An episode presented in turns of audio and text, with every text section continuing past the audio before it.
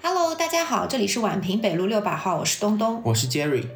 今天我们要讨论的内容呢是关于催眠疗法。催眠可能对于大家来说好像是一个很神秘的词啊，特别是在一些悬疑剧里面经常会出现，好像一个怀表晃一晃就催眠了。然后，呃，催眠疗法其实我们不知道的时候，它其实是可以用在临床的治疗里面的啊。然后我们通过这次的节目呢，会跟大家详细的介绍一下。今天我们请到的是疼痛临床心理学专家，同时也是在莫纳什。大学任教，也是一名博士生导师，盛老师啊。现在请盛老师跟我们打个招呼吧。Hello，大家好，各位宛平北路的听众，大家好。啊，我们能够听出来，盛老师有一点点口音。盛老师是马来西亚的华裔，请盛老师呃来简单的介绍一下您的履历。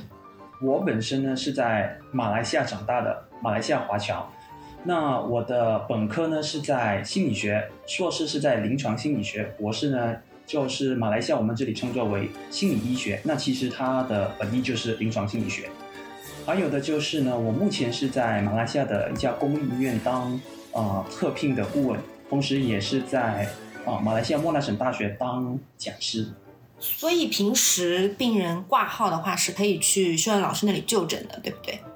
对。哦。哎，那前面秀恩老师也提到了，您原来学的是心理学。为什么现在会在疼痛中心工作呢？会转到临床的工作呢？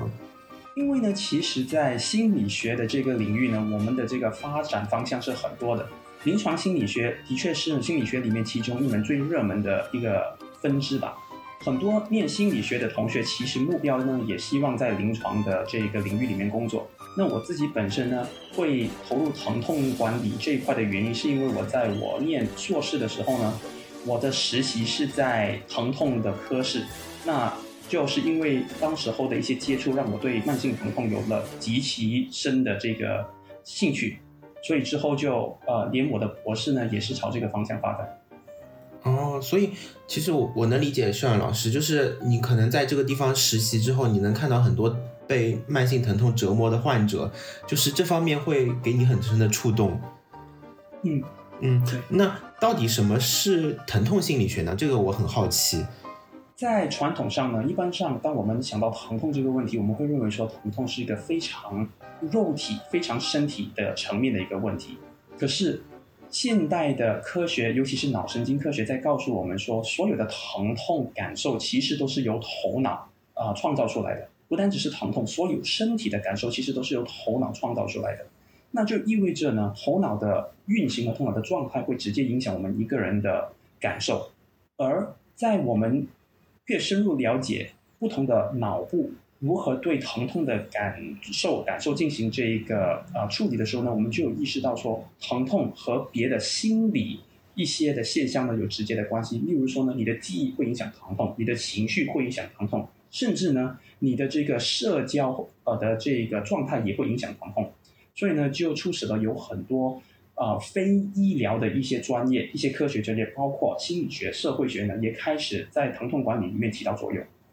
哦，对，就是说到这个的话，因为之前我们像针灸，它有那个电针理论嘛，嗯，就是有很多人对电针的频率进行一个研究，然后之前呃做出来的那个研究就是说，一百赫兹的频率的电针，它可以分泌这个类啡肽，然后会抑制这个疼痛，所以像针灸治疗这种用在麻醉上面也有很多，所以他们也是认为就是疼痛是由我们的。头脑里面分泌出来的一个感知，就是说，所以可能肉体躯体上的这个器质性的引起的这个病变，对，它可能愈合之后，但是我们的脑子还没有意识到它已经好了，对对对，然后它就会继续还给你释放这个信号，让你一直觉得这里疼那里疼，对，就是你脑子觉得疼，它就是疼。哦，对，说到这里呢，我可以补充一个非常有趣的现象，嗯，不知道大家有没有听过这个症状叫幻肢痛。或者是幻肢感觉，对，就是说呢，一些患者可能经历了截肢之后，嗯，虽然说肢体已经不在了，可是他们却可以感觉到肢体的存在，甚至呢，有一些还还会说，我可以感觉到我这个已经被截肢的肢体在发痒，很很很疼痛难耐。那这些现象呢，其实它影射的就是说，大脑还没有更新系统，虽然说那个肢体已经被截了，可是大脑依然在投射着这个肢体的感受。嗯。所以有很多的研究也是，呃，对于这个大脑的认知方面，它做了很多，包括像我们这种耳穴什么的，它也是神经递质传到大脑，再传到就是身体的各个部位，然后对于你的疼痛的缓解是有用的。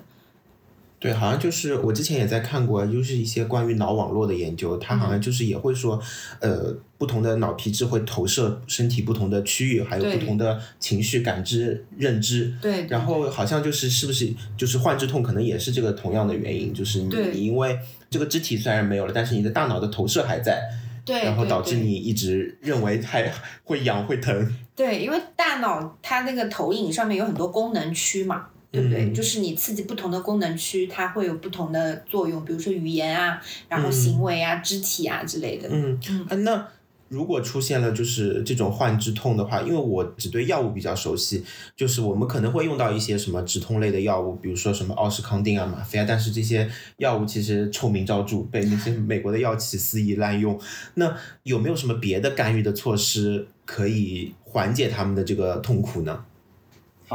在这里呢，我先要强调一点，就是所谓的这种幻肢的感觉呢，其实和精神科里面所提到的这个幻觉呢是完全两回事，它是两码子的事。很多人就会说，就会误解一些有幻肢痛、幻肢感的患者呢，认为说他们的头脑在无中生有，感受的是幻觉，可是它本质上是完全不一样的。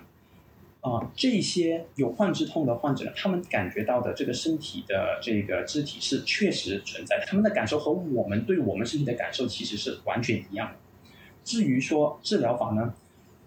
如果是以幻肢痛的角度来说吧，呃，目前有一个比较呃普遍的治疗叫做镜像疗法 （mirror therapy），它的技巧呢就是让患者呢从某一个角度，从镜子呢照向他依然存在的那个肢体，可能说如果他有两个脚嘛。其中一个角已经被截了，那医生呢就会把镜子放在正中间，然后让患者呢从某一个角度看过去，就幻觉似的看到他的脚依然存在。研究有指明说呢，患者如果能意识上、视觉上看到自己的脚存在，那个幻肢痛的感觉就会自然而然的降低。在没有用药的情况之下，如果我们可以就是说戏弄大脑、骗过大脑，让大脑认为说脚还存在的话呢，其实那个痛的感觉就会自然而然的降低了。哦，那跟我想的不一样哎，我以为是要让患者更加认知到你这个脚已经没了。嗯，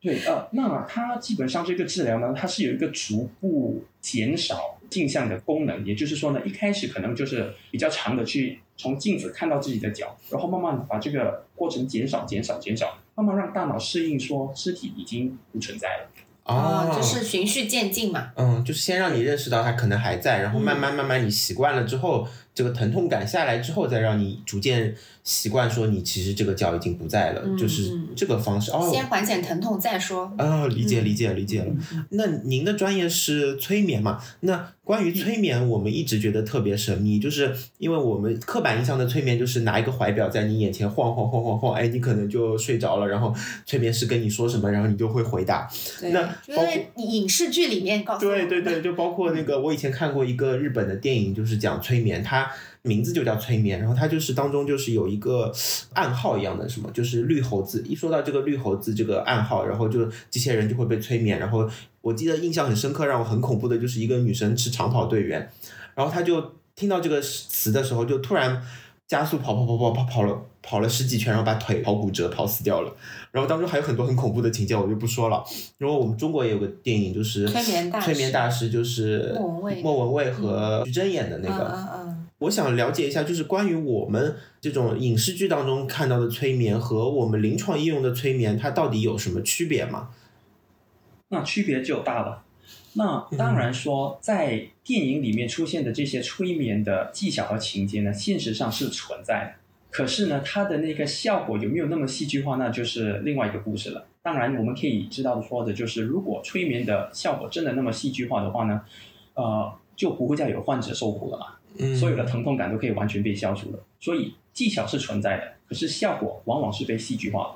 嗯，那我觉得效果的话，其实我之前有看过一些资料，他们说就是一些商业广告里面，包括你在购物的时候的那个购物商场里面放的音乐，其实是不是都属于有一点带催眠效应的一种？他们会嗯让你激起你更大的购物欲，然后让你。挑选更多的商品。就比如说在特定的商品，它会放舒缓的音乐；在特定的区域，它会放一些比较激动的音乐。包括电影里面，百事可乐它好像之前也是有一个特定的闪屏，就会让你记住这个商品，然后会想要去买它。那 Jerry，你这里提到的呢，基本上我们可以用两个不同的心理学理论去解释。嗯一个就是广告本身主要的这个心理学机制是联想 （association）。嗯当我们啊、长时间把两个不同或者不相关的事情联想了之后呢，久而久之，我们就会看到这个物件提醒我们另外一个物件。例如说，其实很贵的名车和普通的车也是车嘛，可是为什么我们看到某一些的这些标记或者 logo 呢，我们就会觉得某些车特别高档呢？是因为我们头脑联想了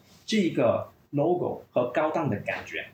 所以这个就是广告很常会用的一个技巧。当他们在呈现某一些产品的时候呢，他们可能就会，如果是呃女性的化妆品，他们就一定会请啊、就是样子长得很漂亮的、皮肤很滑的啊、一些就是艺人呢去当他们的代言人，希望啊、观众看了之后就会联想到这种美好的感觉。嗯联想是一个心理学的机制。那另外一个你提到的就是在广告里面穿插一些图像，这个呢我们英文叫做 subliminal message，中文的翻译应该叫做潜意识信息吧。嗯。那这个的机制其实在心理学里面呢有被研究过，那他们就有就心理学家有在啊、呃实验室里面做过类似的这样子的实验，就是让啊、呃参与者就是受试者呢观看一些影像，然后在中途就穿插一些啊、食物的图像，可能就是一个汉堡或者是一些啊饼干之类的，然后呢就在受试者看完了影片之后，让他们选择到底他们是要啊、吃汉堡还是要吃这个饼干的时候呢，他们就有注意到说，其实，在图像里面，在视频里面穿插的这些图像，其实并没有影响到啊、受试者的最终决定。可是当他们有问起说你你看了这个影片之后呢，有没有让你想起什么样的食物？当患者回答的时候，的确他们的回答会受穿插的图像影响。就是说，如果在这个视频里面穿插了一些汉堡的图像，受试者就很自然就讲：“哦，我看的时候让我联想到了汉堡。”可是当要他们选择吃汉堡或者是吃饼干的时候呢，那个决定并没有啊、被图像影响。怎么去理解这个结果呢？就是说，广告可能会让你联想到某一些的这个事项，或者是 subliminal message 潜意识信息呢，会让你萌生一些想法。可是这些想法呢，不一定会影响你最终的决定。例如说，你本身如果是吃素的，然后我在你的这个影像里面呢，穿插了很多和肉有关系的食物。啊，当你做决定的时候呢，也不见得会因为那些影像呢，而从此就不再吃素，开始选择汉堡。这样子可以理解吗？就是说这些广告的因素它有一定的作用，但是它起不了决定性的作用。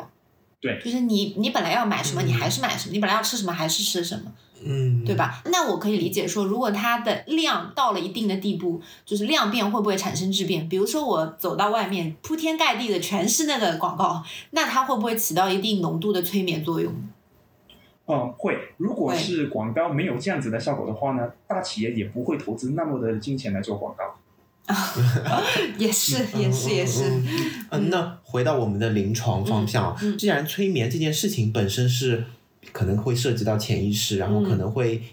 某种程度上面影响我们相关的联想，影响我们的一些决定。那在临床上面，催眠疗法除了治疗患肢痛之外，它还有一些别的什么可以治疗的疾病吗？我们来简单介绍一下催眠疗法的那个基本概念，然后再从那里慢慢去延伸讨论，到底我们可以如何用催眠在临床的这个范畴里面。嗯，好，以一个比较浅白的方式来解释吧。我们人呢的意识，我们可以从非常精神紧张、非常焦虑，到完全就是非常放松，甚至昏死过去。这整个域吧，都是我们人的这个精神状态可以设计的。那很多人呢，就会可能他一睁开眼睛有意识的时候呢，就感觉非常的紧张和焦虑，然后他们一放松的的时候呢，就会马上睡着。他们没有办法可以有中间的这些感受。我们每一个人呢，其实都需要有能力在我们的这个精神状态的任何一个状态停留，我们才能更加有效的生活。例如说，当我们要学习的时候呢，我们就必须要精神是专注的，可是身体是放松的，那我们的学习才可以有效。如果我们是在做运动，我们可能是啊、就是运动选手，我们的这个精神要放松，可是身体却不能放松。所以催眠呢，你可以把它理解为是一个让我们学会如何调整心理状态的一个技巧。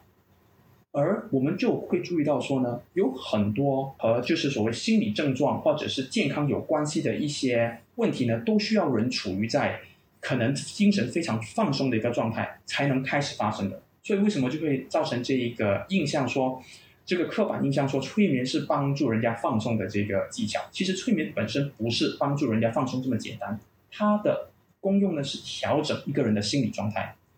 也同时说，我们有可能帮助一个人调整到一个更加精神、更加紧张的状态，如果是情况有必要的话。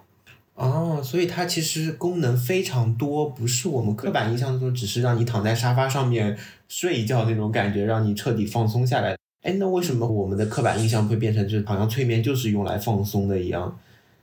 可能字面意思吧，因为催眠催眠嘛，就是催、那个催你睡眠。然后嗯睡眠一般来说总归是一个比较呃嗯放松的这么一个状态。但是听下来的话，我可不可以理解为催眠的话是让精神和躯体处于一个相对来说比较平衡的状态？你它可以需要放松，它也可以需要紧张，它也可以需要一个中间地带，是这样子吧？对，嗯嗯嗯。就是说，有些人可能他没有办法很好的到达这个中间地带，那催眠疗法就帮助他来调节到这个中间地带。嗯那这样听起来，这个催眠疗法不仅是一个技术了，还像是一个艺术。哦，你说到重点了，你知道嗯催眠的定义是什么吗？嗯，那我自己本身呢，其实是 International Journal of Clinical and Experimental Hypnosis，也就是临床和科学催眠的这个期刊的其中一个编辑。嗯那在我们的这一 community 里面呢，我们团体里面，其实呢，催眠要如何定义这个问题，是争吵了很多年的。在过去呢，我们就给过很多不同的这个定义，可是没有一个定义能让所有的科学家都满意。目前呢，我个人比较能接受的一个定义呢，就是催眠其实是帮助我们提升成功率的一个艺术。啊，嗯就无论什么的成功率，可能是啊临床上面，也可能是你的工作，也可能是你的生活。嗯，嗯可是当然我们在谈到催眠的时候呢，我们通常是针对个人，所以呢，英文的定义呢，我会这么去表达：Hypnosis is an art to increase the chances of your suggestion being accepted。嗯，它的意思就是说呢，催眠是让你的建议更加容易被接受的一门艺术。但是我是觉得，是不是跟个人的特质非常相关？有些人很固执，他不太愿意接受别人的意见的，这种人是不是就他的催眠的效果很难到达他身上？那有些人是耳根子比较软，我们中文可能会说，啊哎，比较容易听取别人的建议，这些人是不是就会比较容易接受催眠？的确是有一些人呢比较容易接受催眠，也有一些人非常不容易接受催眠。可是他有趣的就是，他和固执可能有一定的关系，可是固执本身不是决定性的关键。那什么是决定性的关键呢？目前科学给到的一个方向呢，很可能是和脑神经系统有关系的，就是一个人能不能很容易的产生催眠的这个效果呢，其实和他的脑部结构有一点关系。哦，就还是跟他的脑网络，就是神经递质啊、嗯这些关联更大。那可能是要通过做一些特定的检查才能知道的吧？或者说可，以这么说，嗯，目前呢，我们其实对这方面已经有明显的研究的数据告诉我们，一个很容易被催眠的人和一个很不容易被催眠的人，在脑结构上是有一定性的这个差别。可是呢，实际上到底整体的 profile 整体的区别在哪里呢？我们目前还是不明确的。哦，那可能后续需要更多的数据、更大的模型，然后来建立这个相应的这个怎么来区别这两类人。哎，那还是回到我们更关心的临床的问题。那具体催眠疗法除了就是前面提到的可以改善生活啊、改善工作，那在疾病方面，可以请校任老师为我们介绍一下吗？有哪些疾病是适合使用催眠疗法的呢？或者说是哪些疾病目前为止疗效还是很不错的？嗯好，那来到医学难题或者是疾病这一块呢，我们就首先需要知道病因跟症状是两回事。啊、有一些人呢，他可以感受的症状和他的病因可能没有直接的关系的。例如说，有一些类似慢性疼痛，或者是例如说抑郁症吧。抑郁症的患者呢，感受到的症状可能就是情绪低落，然后没有精神、无精打采。慢性疼痛感受到的的症状当然就是疼痛哦。可是这些症状呢，我们在医学上呢未必能找到病因是什么。可能很多人就会认为说，抑郁症的患者的病因就是可能脑分泌啊不协调。可是脑分泌不协调的这个研究其实也不是非常确定。所以，抑郁症本身就是一个有症状可是病因不明确的一个疾病。慢性疼痛也一样，患者感觉到疼痛的症状，可是病因呢却不一定是明确的。催眠可以做的第一点就是呢，帮助患者调节症状。而这个调节症状的机制呢，甚至是如果有明确的病因，我们依然可以帮助调节。就是呢，很多有疼痛的患者，即便是身体有明确的损伤，其实也是一样可以用催眠呢来降低疼痛的感觉。所以，控制症状是催眠的的第一个应用场景。所以，就是我们催眠疗法应用的疾病，可能不局限于它的病因，更局限于它的症状。通过就是哪些症状，比如说你情绪低落、焦虑、抑郁。然后疼痛这些症状上面，催眠可能是在某种程度上是有效的。嗯嗯，其实像我们临床上有很多治疗方式，也是只能针对它的症状。比如说像我们的话，呃，你这种腰椎间盘引起的疼痛，我们也只能治疗它的疼痛，但是你很难把它突出的腰椎地方突回去。啊，只能手术了。对对对对。嗯，那我定义下来，是不是它是一个很好的一个辅助疗法的一个手段？对。嗯，那校长老师，我有个问题，因为我自己本身是有肠易激综合症的，就是我也查了一些资料，因为我其实做过胃镜、肠镜，什么都没有什么器质性的问题，但是就是有时候进食了一些红薯啊，什么比较容易产气的这些食物之后，就会明显的腹痛、腹胀，而且我以前有一个副主任医生。他是我上级的副主任医生，他也是肠易激综合症。一紧张的时候，他就要去拉肚子。我不是属于拉肚子那种类型，我是属于腹痛腹胀那种类型。就我就想了解，肠易激综合症应该也是属于一种症状类的一个疾病吧？催眠这个疗法对这个肠易激综合症 IBS 是不是有效呢？目前的这个研究数据是非常乐观的。莫纳省大学的一份研究显示。接收催眠治疗的 IBS 患者，整体的这个肠道症状减少了百分之七十左右，包括腹胀啊、排气啊、腹泻等的症状。我们知道 IBS 的主要的特点是无法彻底的被治愈，而且容易复发。但研究显示，催眠治疗的效果有明显的持久性优势。那有一项针对儿童 IBS 的治疗研究显示，一年后仍然有。百分之八十五的患者保持比较好的改善，但传统治疗组的比例呢，就只有百分之二十五。基本上可以说的是，催眠对于 IBS 的效果是大于任何一种单一药物的。那为什么催眠可以治疗 IBS 呢？IBS 它不是一个肠道问题吗？呃，催眠缓解便秘、腹泻，其实听起来还是好像风马牛不相关，也很神奇的一个东西。请邵老师可以跟我们解释一下吗？催眠治疗。针对 IBS 确实听起来很神奇。那 IBS 的确切病因其实是不明确的，但医学界比较认同的一种发病原因是中枢神经系统对于肠道刺激的这个感知异常的敏感导致的，也就是脑部的神经和消化道系统出现了问题，导致肠道过于敏感。我们的肠道里有数百万个神经元，是我们可以算是第二个大脑吧。大脑和这个肠道之间存在一种类似沟通系统的的一个机制，两者都可以互相交流。这我们呃学界叫做就是脑肠轴，呃就是 brain gut 啊 brain gut axis。我们当感到紧张或焦虑的时候呢，肠道可能会做出一些反应，而肠道的状态同样也会影响我们的情绪。催眠也是通过这个脑肠轴来治疗 IBS 的。当一个人接收催眠治疗时，他会被引导到一种既放松又高度集中的状态。在这个状态下呢，催眠治疗师可以给予暗示。帮助调整患者对肠道不适的反应和感知，这就像是类似重新设定大脑和肠道之间的这个对话，让大脑不再过于反应肠道的一些活动，也可以让肠道内过于敏感的神经系统平静下来，从而缓解 IBS 的症状。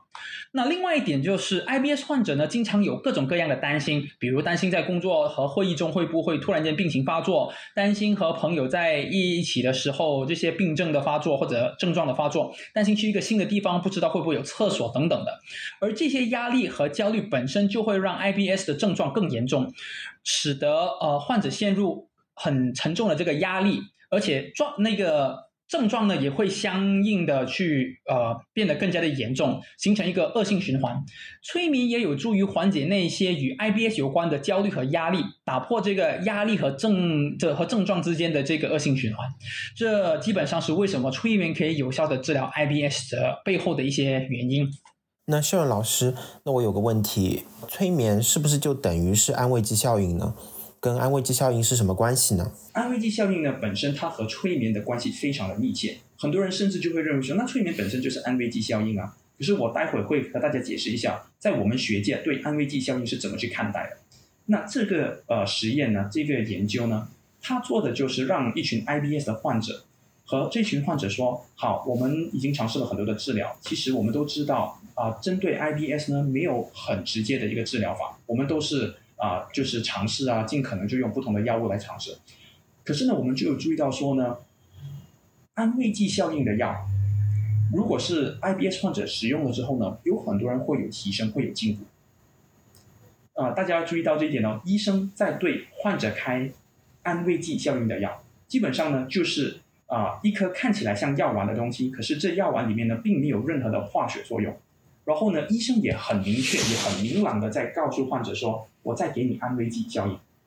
然后呢，就把这个药给了患者，然后就拿这群患者呢和另外一群完全什么都没有用的患者来做对比，就是这个就是对照组啊。他的对照组就是什么都没有接受，另外一组呢就是接受了安慰剂效应的就这个药力。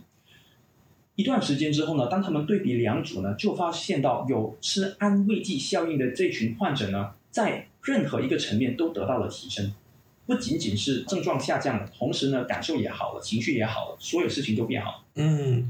这个有趣的地方就是呢，如果你真的是去呃去慢慢的斟酌它的背后的意义的话，它的意思就是说呢，我们接受了一个其实是没有任何药性的治疗，反而会进步。可是如果我们什么都不做，反而完全没有进步。其实两者之间本质上应该没有问题的啊，应该没有分别的。这个例子，我我想到两个层面的考虑，因为我以前学中医的时候，我们有一个老师，他就说过一个例子，就是说有一个老太，她就是浑身不舒服，就不知道哪里就不舒服，她去看了很多中医都没效，然后到最后她看到一个老中医，那个老中医让她买了一根很贵的一个野山参，她烧成灰然后喝，是很神奇的是，这个老太就觉得就好了嘛。就觉得各方面都变好了，然后他的徒弟就问那个老中医说：“哎，为什么别的药都没有效？就是你这个野山参烧成灰是有什么特别的讲究吗？”他说：“没有什么讲究，就是因为这个药很贵，然后又把它烧成灰，然后就有这么一个形式，然后让让那个老太觉得我已经吃了这么贵的药了，就一定有效了。这个是一个就是中医上面。”其实也是用到了这个安慰剂的效应的一个例子，但是另外一个层面，因为我现在是在药企嘛，从药物研发的角度上面来说，我是做中枢神经药物的，就是会特别头疼这个安慰剂，因为很多抑郁症啊、焦虑症的药物，它的安慰剂效应实在太强了，就导致你很难把你这个药物的疗效突出出来。所以就是有时候我们会设置一些空白对照组，但是空白对照组的时候，有时候会很不符合临床伦理，因为你必须要这些病人是必须要接受必要的医疗干预的。所以这个安慰剂效应真的还是一个双刃剑，我觉得是，就是在某些程度上是可以帮助到病人，但是对于某些在可能研发啊或者是临床开发的角度来说，安慰剂效应还是蛮头疼的。如果我们把这个安慰剂效应呢带回到临床催眠这个角度呢？嗯。很多人就会认为说，那催眠的这个机制就是安慰剂效应，所以很多人就是说，催眠等于安慰剂效应。可是，在科学家的眼中呢，其实我们就会认为说，如果把所有这些不能以药物或者化学变化啊解释的疗效，全部都通通归纳为安慰剂的话呢，那科学就不会再有进步。我们反而呢，要考虑的就是到底安慰剂背后的原理是什么？目前科学主流呢可以接受的就是有两种机制，第一个呢就是。刚才我提到的联想，当我们把两种不同的物件或者事情或者人物联想在一起的时候呢，我们就会产生相应的这个感觉。例如说，啊，我们现在如果在开车看到红灯，我们就一定很自然会想停下来。嗯我们已经大脑会把红色和停止的这个呃感受呢连结合了在一起。我们也会注意到说，在环境里面呢，红色的事情呢，红色的物品呢，特别会引起我们的注意力，因为我们的大脑已经很自然把红色啊、归纳为一个需要专注的一个点，这个是第一点。那第二点呢，我们知道说安慰剂效应的机制是提高或者是改变一个人对一件事情的预期。例如说，如果你听说某某医生或者某某药物是非常厉害的、非常有效的，当你去见这名医生的时候，可能医生就是很随便的和你说了两句，自然你就感觉好了。如果你听说这个药是很厉害的，效果很好的，即便你是吃了一点，你就很自然的会产生很大的效果。这个预期的效果也是解释安慰剂效应的其中一个机制。那目前科学家还在研究着别的一些机制，可是研究结果就还没有这么的明朗。然后，如果我们是以这两个角度，单单以联想和预期的这两个方面来解释的话呢，我们就可以理解催眠是怎么样可以帮助患者。第一，当我们以催眠的这个技巧或者是原理去和患者沟通的时候呢，我们就在调整着他的联想。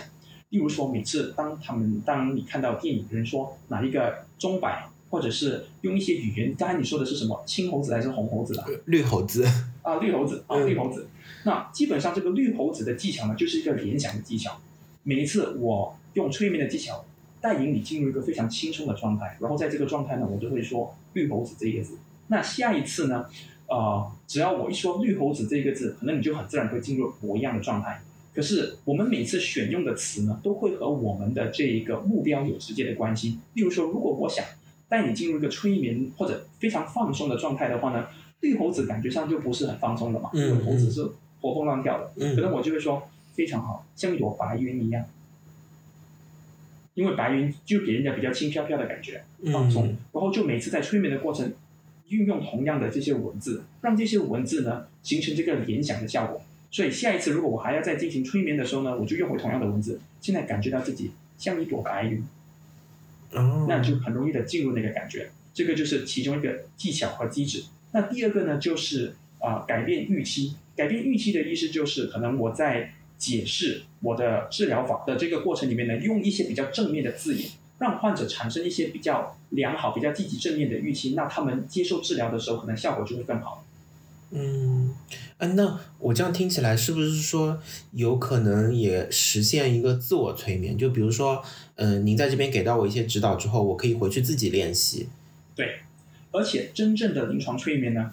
长期的目标都是自我催眠，而不是由治疗师引导的催眠。有几个原因，因为呢，其实催眠这个技巧，由催眠这个感受，由始到终都是患者都是那个个案自己给自己的，而不是治疗师的功力。治疗师的功力是有一定的影响，可是呢。无论我的功力有多高，如果我的对象呢完全没有把我的话听进去，那我讲再多也没有用。嗯所以呢，如果要做催眠的话，首先第一步要做到的就是建立亲和力，让患者感觉到对我舒服，愿意啊、呃吸收我的这个信息。之后呢，我就要把这个催眠的这个能力慢慢的转移到患者身上，让他自己有能力催眠自己。哦，其实就是还是呃自我管理自我管理，就是催眠老师可能会给一个相当于一个方案一样，人给一个技巧给你，然后你要自己学习、自己练习，这是一个非常 per 就是 personality 的一个嗯哼，一这个事情跟，心理咨询也差不多，就是你到后面你需要自我疗愈，自己调节，嗯嗯对。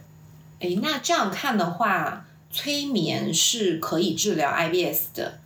因为 IBS 它有的时候并它它是一个功能性的疾病，它并不是说你的胃肠道有了一些呃问题的一个病变哈，它可能就是紧张啊，或者是焦虑啊什么的。呃，那如果要治疗 IBS 的话，那我们这个催眠治疗 IBS 的过程大概是怎么样的呢？那如果是单单，如果我们是说只用催眠本身这一套技巧来治疗 IBS 的话呢，可能第一次会谈的时候呢，我们就会解释到底 IBS 是什么。因为呢，我们知道说呢，帮助患者了解病症本身对治疗病症是有极大的作用。嗯和传统医学有点不一样。我们心理学家在治疗患者的时候呢，我们会尽可能帮助患者理解他们面对的困境。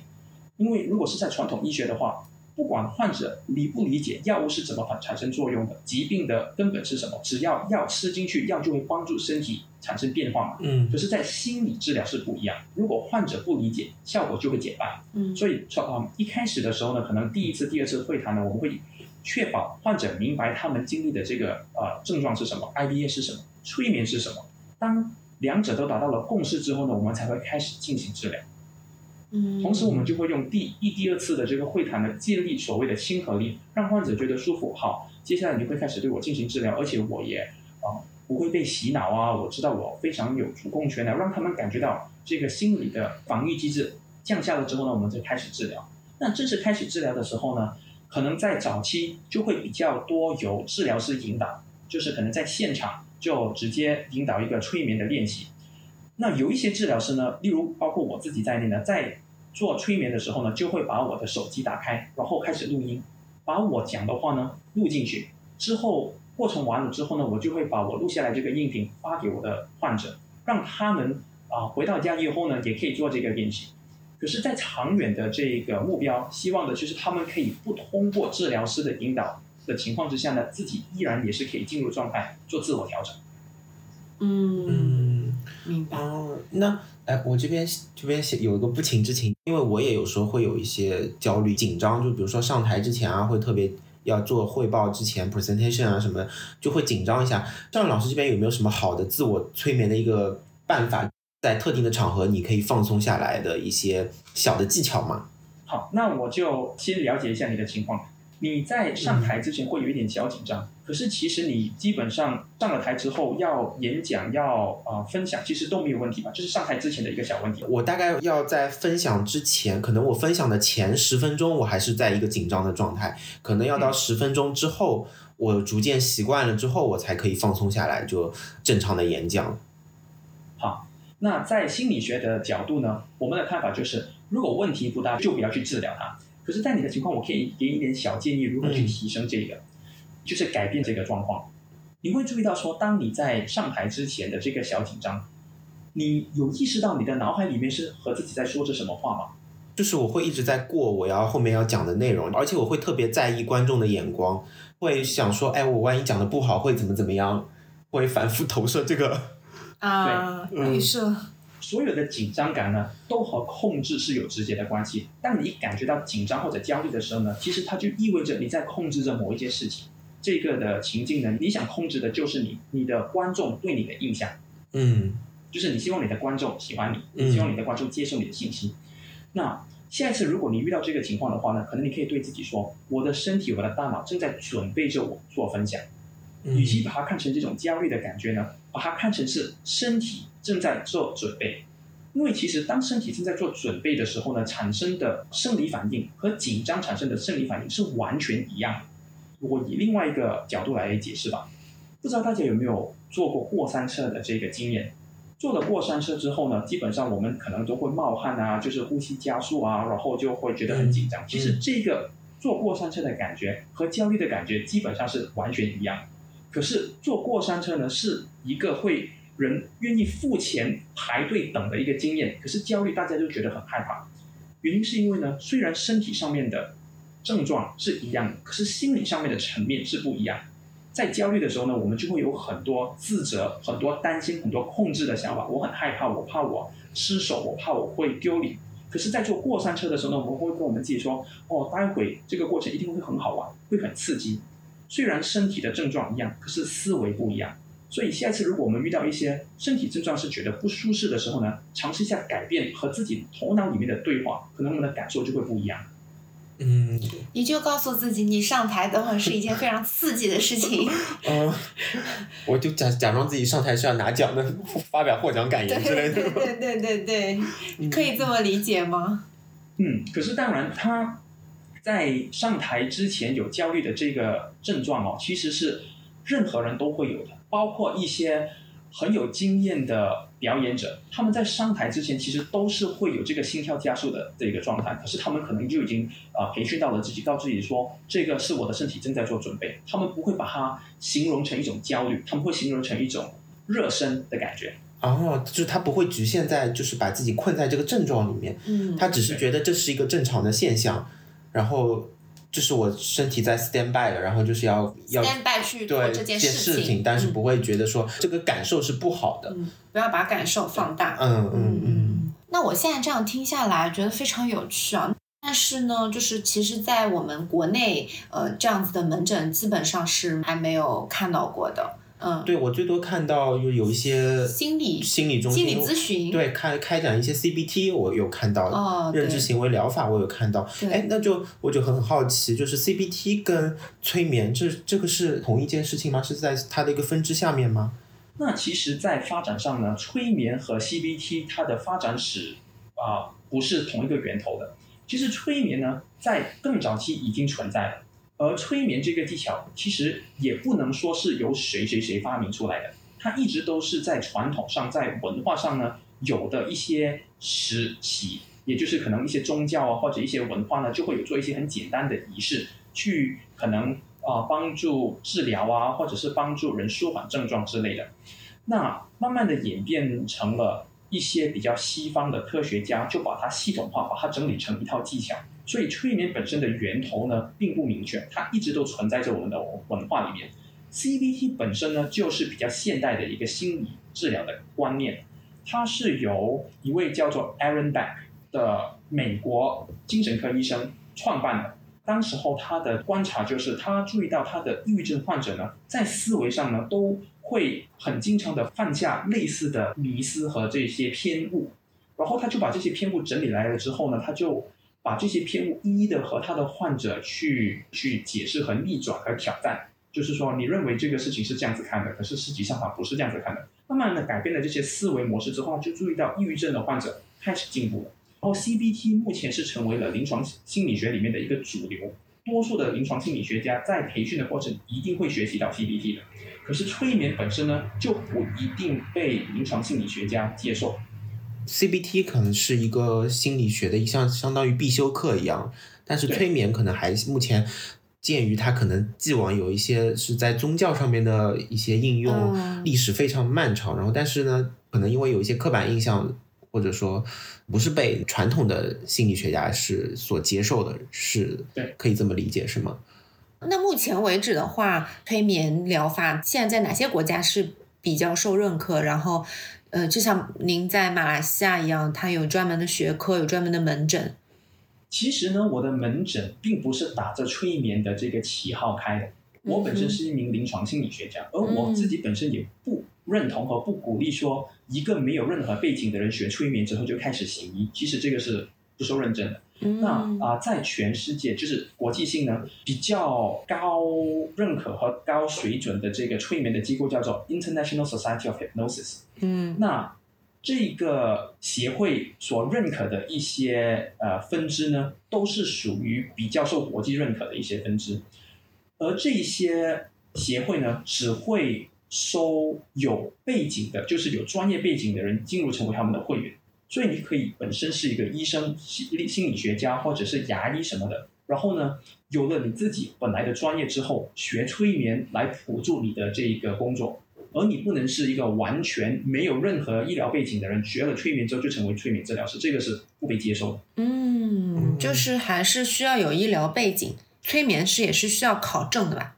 正式的这个催眠的资格其实是不存在的，因为催眠本身呢，它并不是一个独立的专业，它就是一门技巧。例如说呢，呃，我们如果要学会怎么去打胰岛素，也不用真的是去考一个打胰岛素的证嘛，你只需要知道这个器材怎么用，嗯做就对了。可是呢，你会打胰岛素就不代表你是一名医生，也不代表你是一名护士啊，所以还是需要自己本身有一个医疗背景的专业，然后再学习催眠辅助我们的工作。哦，哦，明白明白。那非常感谢尚老师给我们带来了非常专业、非常精彩的一些内容啊！大家听众有一些呃不懂的，或者说想要跟我们继续探讨的内容，可以在评论区或者进我们的听友群跟我们继续讨论。呃，这边呢非常感谢尚老师呃带来的这些精彩的内容。秀恩老师目前也是国内一家疼痛管理平台的首席专家，目前面向一些传统治疗效果不是非常好的慢性疼痛，提供疼痛心理干预的解决方法，来帮助患者减轻疼痛，比如肌纤维的疼痛、肌筋筋膜疼痛综合征等等，还有针对 IBS 的一些催眠产品。大家可以关注蓝鸟疼痛课堂公众号了解相关的信息。如果有这些疑问的患者或者是听友的话，大家也可以在留言之后，我们呃跟尚老师再讨论，可以更新后期的一些更多的一些节目。对对对对对，嗯然后我们也会把呃蓝鸟疼痛课堂的链接贴在下面，让嗯大家自行索取。嗯，好，好，那今天我们节目就到这边，大家下次再见，拜拜拜拜。拜拜。